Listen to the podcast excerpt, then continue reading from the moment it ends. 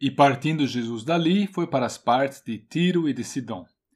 E eis que uma mulher cananeia, que saíra daquelas cercanias, clamou, dizendo: Senhor, filho de Davi, tem misericórdia de mim, que a minha filha está miseravelmente endemoniada. Mas ele não lhe respondeu palavra. E os seus discípulos, chegando ao pé dele, rogaram, dizendo: Despede-a, ela vem gritando atrás de nós. Ele respondendo, disse: Eu não fui enviado senão as ovelhas perdidas da casa de Israel. Então chegou ela e adorou, dizendo: Senhor, socorre-me. Ele, porém, respondendo, disse: Não é bom pegar no pão dos filhos e deitá-lo aos cachorrinhos. E ela disse: Sim, senhor, mas também os cachorrinhos comem das migalhas que caem na mesa dos seus senhores. Então respondeu Jesus e disse-lhe: Ó oh, mulher, grande é a tua fé. Seja isso feito contigo como tu desejas. E desde aquela hora a sua filha ficou sã. Se há uma coisa que Deus espera ver nos homens, é justamente a fé.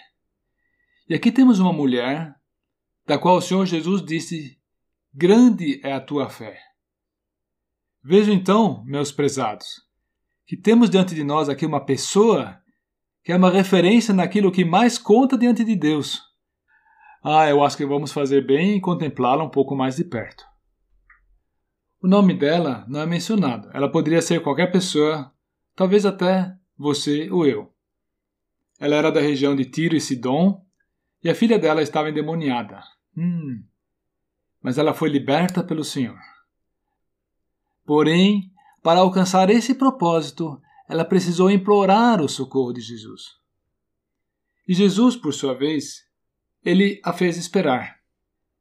Essa mulher tinha que entender que, por pertencer a um povo em inimizade com Deus, ela não tinha direito a essas bênçãos.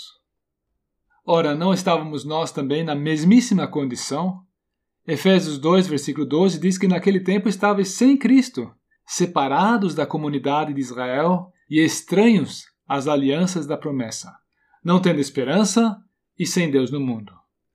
Mas agora, em Cristo Jesus, vós que antes estáveis longe, já pelo sangue de Cristo chegastes perto. Em sua explicação, o Senhor Jesus foi sem rodeios.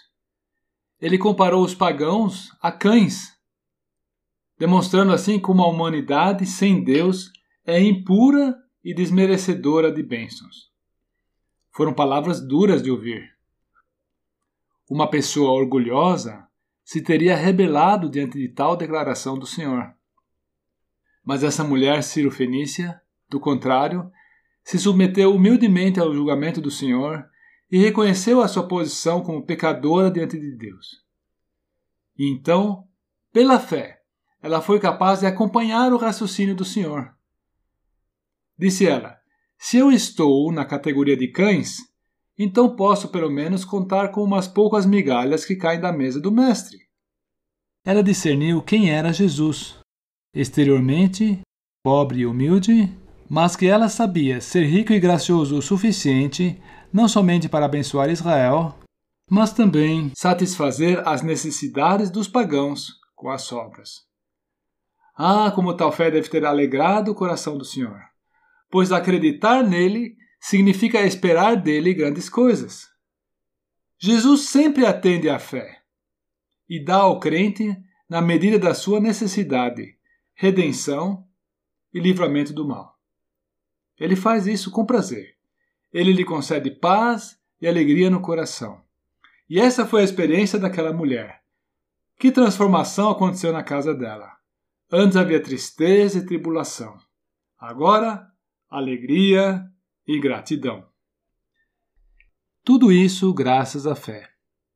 Mas talvez você diga: eu tenho um problema, eu não consigo evidenciar a fé. Por que você não faz como os discípulos que foram ao Senhor uma vez e lhe pediram: Senhor, aumenta-nos a fé?